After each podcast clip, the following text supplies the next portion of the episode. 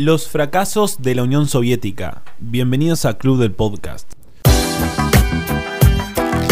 Club de los Viernes, podcast. Bueno, y bienvenidos a una nueva edición de Club del Podcast. Mi nombre es Ale Waters. Y, y en esta ocasión vamos a estar charlando acerca de los mitos que rodean a uno de los sistemas más sanguinarios, represivos e ineficientes de la historia de la humanidad, que no es ni más ni menos que la Unión Soviética.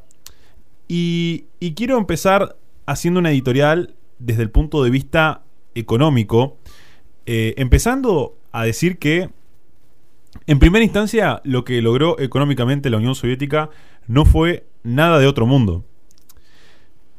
Antes de que se imponga la revolución, estaba un sistema que era casi feudal, institucionalmente muy pobre, que era el zarismo. Em, el zarismo estuvo entre 1890 y 1913. Y en, ese momento, el, PBI de, eh, per, cápita de los territorios de la Unión Soviética pasaron de 866 eh, dólares a 1.414 dólares. Eh, es decir, un crecimiento anual promedio de 2,15%. O sea, que si extrapolamos ese crecimiento eh, hasta 1989, que fue la caída, eh, los territorios de la Unión Soviética hubiesen terminado con eh, un PIB per cápita de 7.137 dólares. Ahora, lo que verdaderamente pasó con los territorios de la Unión Soviética bajo el socialismo fue que en 1913 había un PIB per cápita de 1.414 dólares y justamente terminó en 1989, en la caída, con 7.112 dólares. O sea, está bien, a, simple vista parece que multiplicó el PIB per cápita por 5, pero no logró un resultado muy distinto del que logró el zarismo, un sistema feudal, digamos. Y estaría bueno hacer la comparación eh, con países, digamos, eh, con una renta per, cápita similar a la Unión Soviética. Eh, y en 1913 tenemos a Grecia, que tenía un PIB per cápita de 1.170 dólares, más bajo, y terminó en 1989 con uno de 10 mil dólares aproximadamente, o sea, lo multiplicó por 8,6. Y luego tenemos a, Portugal, que empezó con 1.250 dólares y logró multiplicarlo por 8,3. Y estamos hablando de Rusia eh, contra Grecia y Portugal. O sea, Grecia y Portugal que eh, no son sistemas institucionales, la verdad, muy inclusivos y muy liberales. Y sin embargo lograron rendimientos mucho más aceptables. Y eh, para ver también la comparación con, modelos liberales o, más aceptables, eh, tenemos por un lado a Singapur, que empezó con una renta per cápita de 1.367 dólares y la multiplicó por 10. La llevó a 13.000 dólares, a 13.500. Y después está Hong Kong, que arrancó con 1.280 dólares y terminó en 17.000 dólares. O sea, la multiplicó por 13,3. Ahora, está bien, eh, son países capaz eh, que tuvieron un crecimiento demográfico muy acelerado, que partieron de otra base. Eh, pero está la, comparación que siempre se hace con un país que es el indicado para hacer la comparación con la Unión Soviética, porque parte de la misma base poblacional y, que encima arrancan con una renta per cápita también similar, y es Japón. En 1913 Japón tenía un PIB per cápita de 1.387 dólares y en 1989 tuvo una de 18.000 dólares. O sea, la multiplicó por 13 también. O sea, en conclusión, la Unión Soviética, con tanta represión, tantas muertes, eh, no, no, logró resultados mejores que lo que se estaba logrando en el resto del mundo, digamos. O sea, multiplicó por 5 eh, y es más, hacen mucho la comparación entre Estados Unidos y la Unión Soviética porque Estados Unidos la multiplicó por 4,4 y la Unión Soviética la multiplicó por 5. Eh, cabe destacar también que durante el zarismo, durante este periodo de zarismo, la población aumentó un 42%. Y durante la época de la Unión Soviética, la población no creció tanto. Eh, o sea, contablemente te puedes beneficiar de eso porque cuando la población crece rápido, el PBI per cápita eh, crece de forma eh, más lenta que el PBI nominal, digamos. Em, después estaría bueno analizar el comunismo comunismo, el, verdaderamente plantado comunismo, y es este comunismo de guerra que se implantó en 1918 a 1922 por parte de Lenin, y logró resultados em, increíbles, ¿no? Porque fue increíble hasta su implantación. No hubo jamás en la historia una abolición de precios tan grande como fue el comunismo de guerra, literalmente la planificación centralizada hecha eh, plan económico. Y lo que sucedió ahí es que el PBI, per, el PBI per cápita se desplomó un 60%, tomando valores de 526 dólares en 1921, lo que provocó que tengan un PBI per cápita similar al que tenían en el 1600, digamos. O sea, el comunismo es literalmente un sistema antinatural y medieval. Eh, luego de eso, Lenin obviamente se, dio cuenta de lo que pasaba. Tal es así que eh, hasta Lenin, eh, en, su libro acerca de los problemas económicos de la Unión Soviética, pudo declarar todos los inconvenientes que tuvo en el medio y el error gigantesco que fue ir al comunismo de guerra. Para pasar a explicar luego el modelo de crecimiento stalinista, hay que saber la diferencia entre lo que son los bienes de consumo y los bienes de inversión. Los bienes de consumo son representan aquellos bienes que utilizamos todos los días, no con fines eh, productivos. Al contrario de los bienes de inversión o bienes de capital, que son aquellos que utilizamos para producir bienes de consumo. Ambos tipos de bienes repercuten en el PBI. Es indistinto comprar para el PBI, desde el punto de vista económico del PBI, no hay diferencia entre comprar mil pesos de bienes de consumo y mil pesos de bienes de inversión. Contablemente afecta de la misma manera. Entonces, ¿qué se le ocurre a un dictador eh, económico como puede ser Stalin, que quiere el crecimiento del PBI para demostrar las fortalezas del comunismo? Bueno, lo más lógico, represor y correcto económicamente hablando sería producir bienes de capital o bienes de inversión. ¿Por qué? Porque si nosotros empezamos a producir descontroladamente bienes de capital, vamos a tener más bienes de capital para producir más bienes de consumo. Ahora, si yo quiero seguir aumentando el PBI, lo que puedo seguir haciendo es más bienes de capital, con esos bienes de capital que ya creé, para crear todavía más bienes de capital. ¿Por qué? Porque esto es un modelo industrialista, todo el tiempo industrializándose, para eh, lograr aumentar el PBI. El, objetivo acá es aumentar el PBI, no otra cosa. Imagínense que las poblaciones en general tienen un porcentaje de, que destinan al PBI generalmente del 15-20% para la producción de bienes de inversión. Nosotros, en, en la actualidad, para producir bienes de inversión. Estamos resignando consumo, estamos resignando bienestar en el presente para estar mejor en el futuro. Si nosotros dedicamos más a producir bienes de capital, lo que va a pasar es que vamos a estar peor hoy.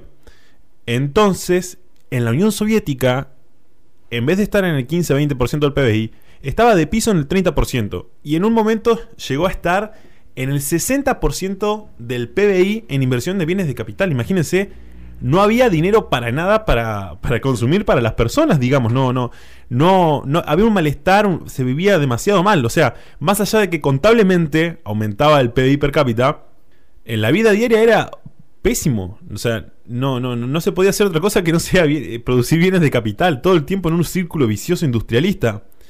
O sea, en los países libres son eh, los ciudadanos los que eligen cuánto destinan de la producción a bienes de inversión y bienes de capital. En este caso era el Estado.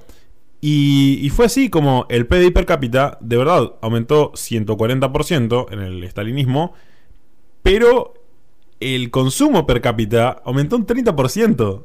O sea, el malestar es inmenso. O sea, de todo lo que producís no podés consumirlo prácticamente, lo tenés que destinar a comida. Y, este modelo de, sobreproducción constantemente, eh, a lo que llevó fue a buscar medios totalmente irrisorios, y esto lo, van a escuchar a continuación, para poder solventar, ¿no? Y el primero y más emblemático caso de locura comunista para seguir sosteniendo la, producción continuada es Holodomor. Holodomor fue la hambruna más grande, o una de las hambrunas, después de la hambruna de China, una de las hambrunas más grandes de la historia de la humanidad, porque se murieron 4 millones de personas de inanición. Y estamos hablando que se murieron de inanición en un, en un territorio que es como Argentina, donde tirás una semilla al suelo y crece una planta. Eh, ni más ni menos que en Ucrania. Allí lo que sucedió es que se presentaban los eh, kulaks, eh, con K, kulaks, quienes eran los, los campesinos que se mostraban totalmente en contra de los precios que determinaba el Partido Comunista, que eran totalmente muy bajos, y de las requisas que hacía a los territorios donde estaban ellos. Entonces obviamente te mandaban al gulag.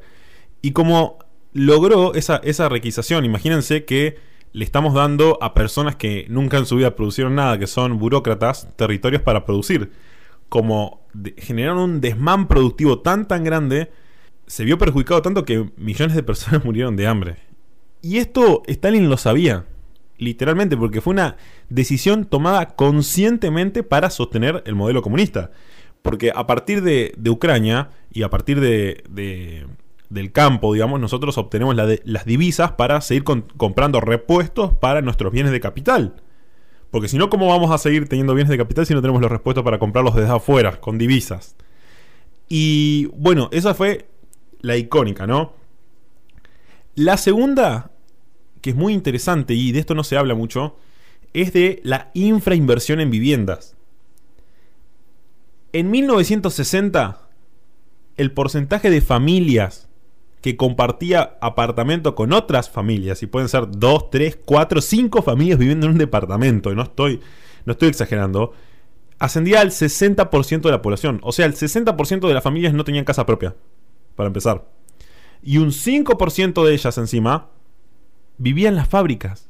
Y claro, ¿cómo, ¿cómo va a destinar el Partido Comunista dinero a a casas si la necesita para crear más maquinaria o para crear naves industriales.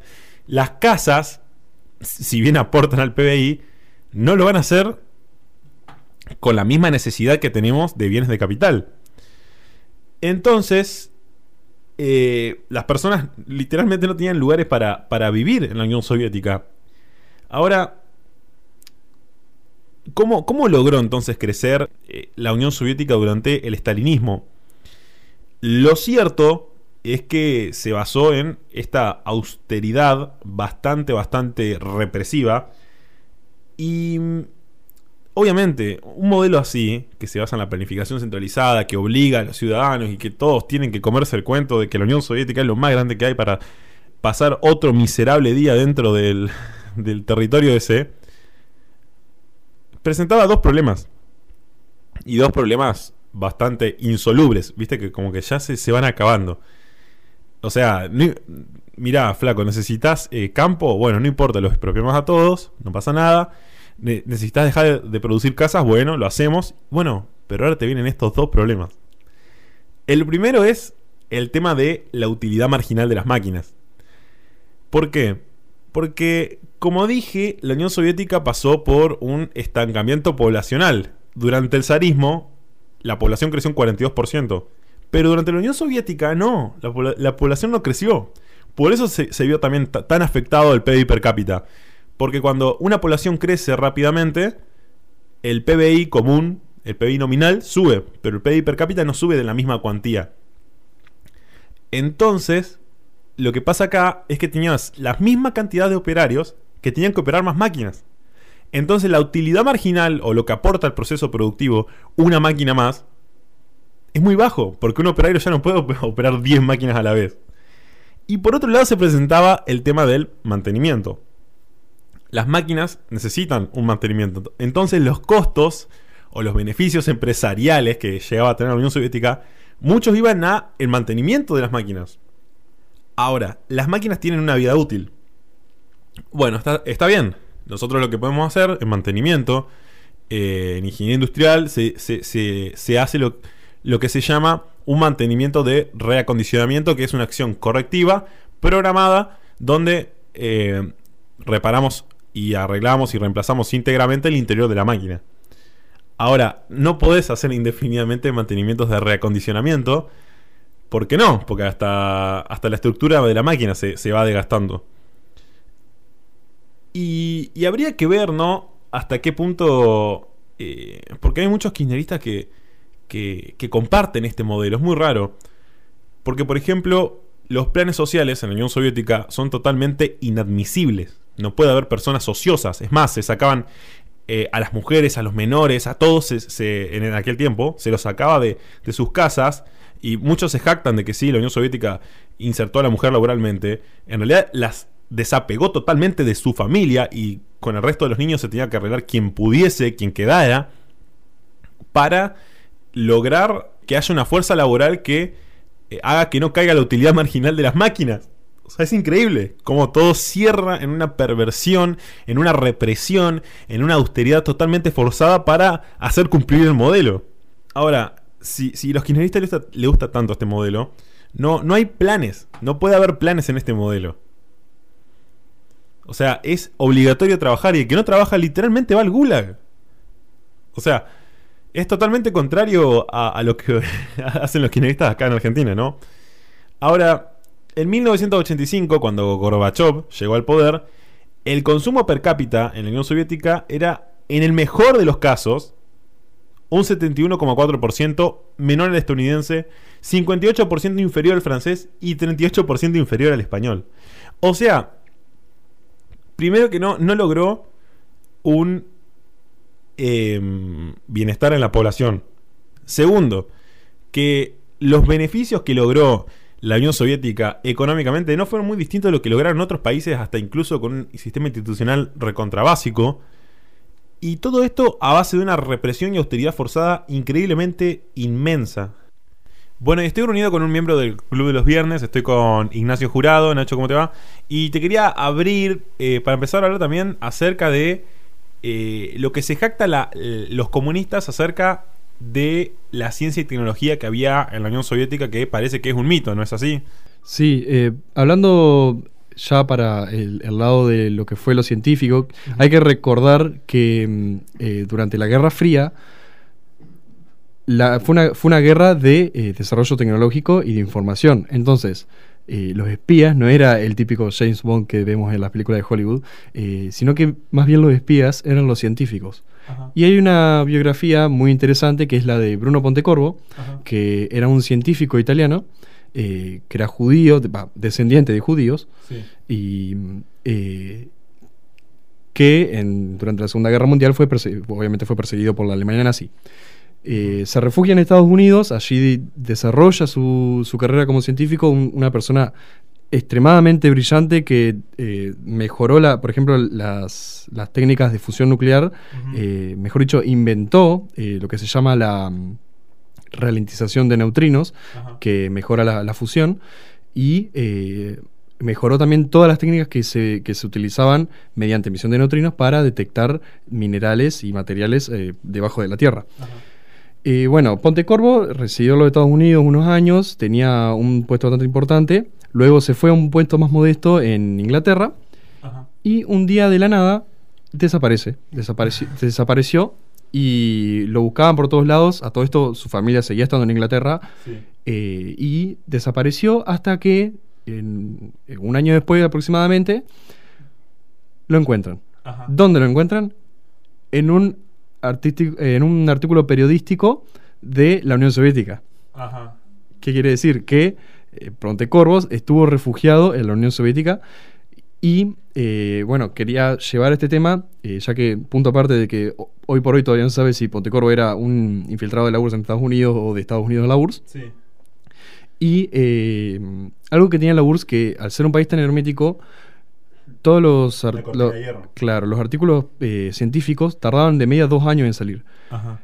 Eh, Pontecorvo teorizó algo que se llama los sabores de neutrinos, que bueno, es algo bastante técnico porque no, no viene a caso explicar, pero que dos años después de haber teorizado eso, eh, tres científicos ganaron el premio Nobel, digamos, comprobando la teoría de Pontecorvo. ¿Y por qué Pontecorvo no la pudo comprobar? Porque no existía eh, un acelerador de hadrones, que es por ejemplo el que se encuentra en el CERN en Suiza, el, el LHC. No había uno lo suficientemente potente, la URSS, como para que Pontecorvo ponga a prueba su teoría. En cambio, eh, bueno, las sociedades capitalistas que sí tenían el acelerador de hadrones lo pudieron comprobar y se llevaron un premio Nobel en 1988. Qué garrón no llevarte un Nobel por ser comunista, ¿no? Qué boludos son los comunistas. Sí, sí, o sea, algo totalmente eh, y meramente ideológico. También en, eh, cuando eh, se hizo un allanamiento a la casa de Estados Unidos de Pontecorvo, según el gobierno de los Estados Unidos, se encontraron libros de carácter comunista. Entonces, y además, Pontecorvo realizó varios años de investigación junto a la hija de Madame Curie, quien, junto a su esposo, estaban afiliados al Partido Comunista de Francia al cual Pontecorvo era abiertamente, digamos, eh, coincidente. Entonces, bueno, eh, por ese lado hay bastante sospecha de que Pontecorvo haya sido un espía de la URSS en Estados Unidos. Sí, y pensar que eh, había dos modelos bastante en ciencia, bastante diferenciados, como pueden ser Estados Unidos y, la Unión Soviética, como también lo hacían en, en la milicia, digamos, eh, es la diferencia entre lo que es voluntario y lo que es coercitivo. Estados Unidos tenía un ejército, como es en la mayoría de las partes del mundo, que es voluntario, digamos, formar parte del ejército, y la Unión Soviética tenía uno al cual era obligatorio estar. Eh, eh, la participación de la Unión Soviética en la Segunda Guerra Mundial lo hace ver muy bien, porque tenía soldados completamente desarmados que tenían que ir eh, literalmente, o sea, personas totalmente desarmadas en una guerra que literalmente tenían que correr para adelante y si no corrían, como eh, blanco de tiro, digamos, sus compañeros tenían la orden de dispararle.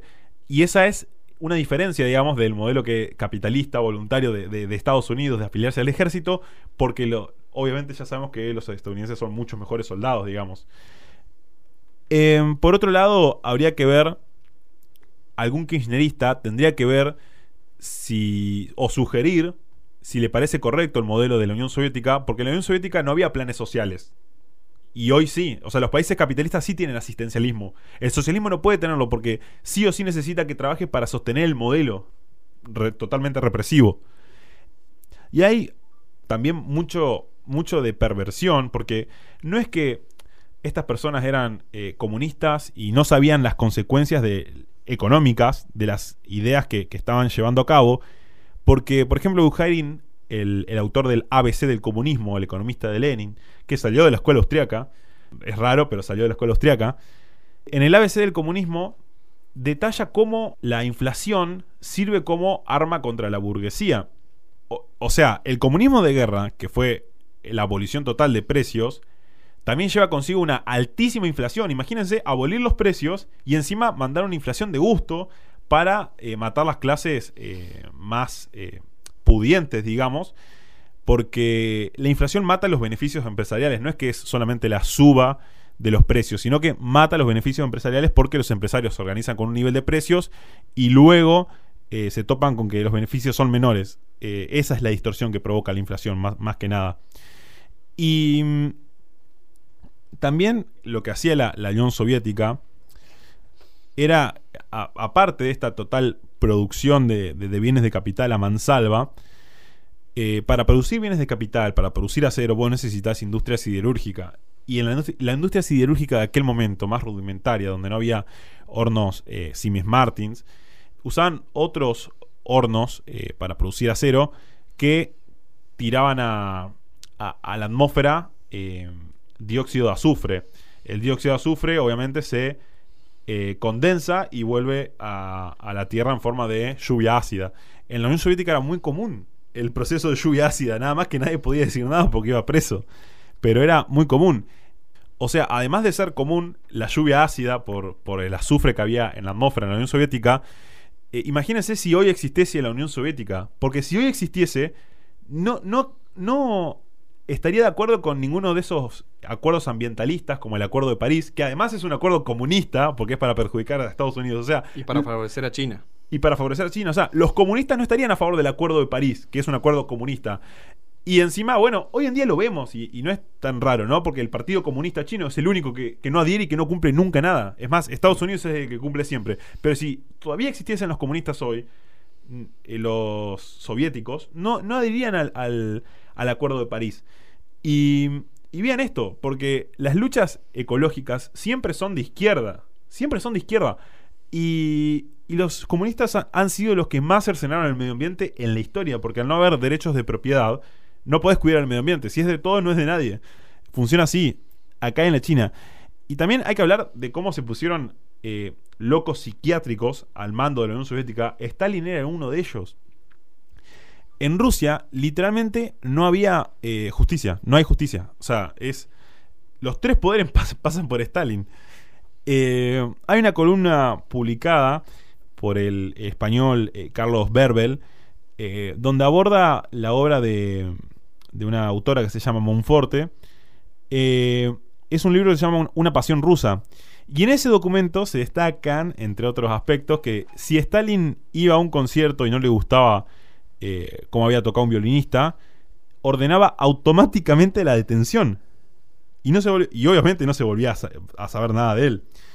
Y, y también detuvo a una orquesta eh, en vivo, una orquesta de jazz completa. Se fueron todos a, a- a- en cana, digamos. Sí, de hecho hay testimonios de- que, por cierto, si, si pudo dar el testimonio, eh, justamente un chef de, de- de Stalin, dijo, si pudo dar el testimonio, tiene que cocinar muy bien, como para que no lo haya matado, que justamente eh, él dijo que cuando a Stalin no le gustaba la comida que había cocinado a algunos de, de sus compañeros, por ejemplo, directamente los Lo mandaba a a matar. matar. Sí, sí. Qué maestro.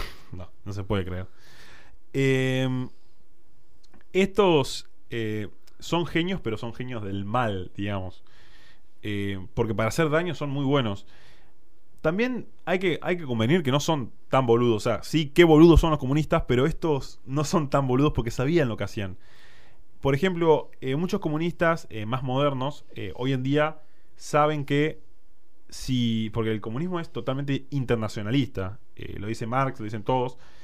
Y dicen que si existiese hoy el comunismo y, y estuviese expandido por toda la tierra,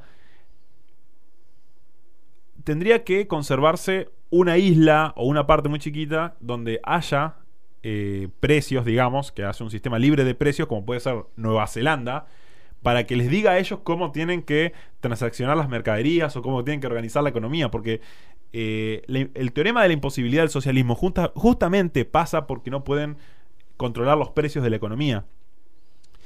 Y eh, también contaba Gorbachev, cuando ingresó, que le preguntaron, o sea, cómo determinaba los precios. Y dijo, literalmente dijo que con una revista de supermercado de Estados Unidos determinaba todos los precios de la economía. Claro. Eh, y eso era, eso era bastante llamativo, ¿no? Pero es lógico, porque no tiene una forma de determinar los precios. Un, un burócrata no puede determinar los precios. Entonces, lo que hacían ellos eran agarrar una revista de, de Estados Unidos, de Walmart, ponele, y así determinan los precios de toda la Unión Soviética. O sea, eh, o sea, es rarísimo, ¿no?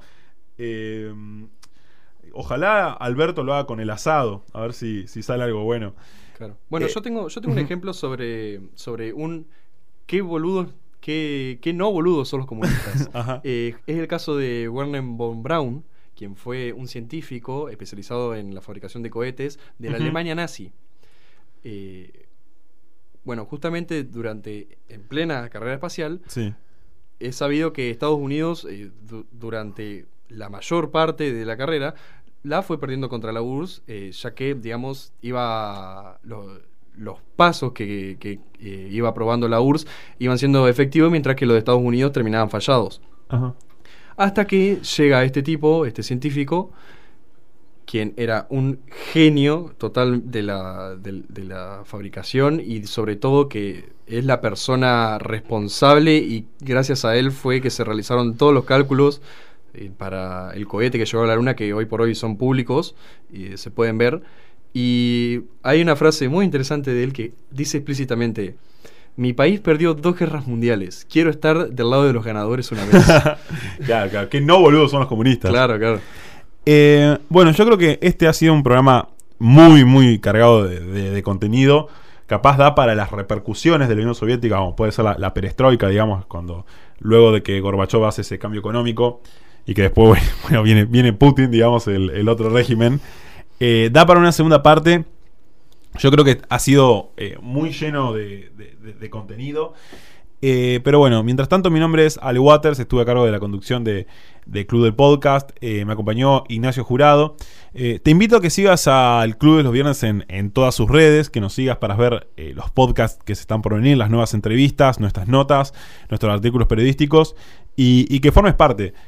Nos vemos en el próximo Club del Podcast. Seguí a Club de los Viernes en todas sus redes.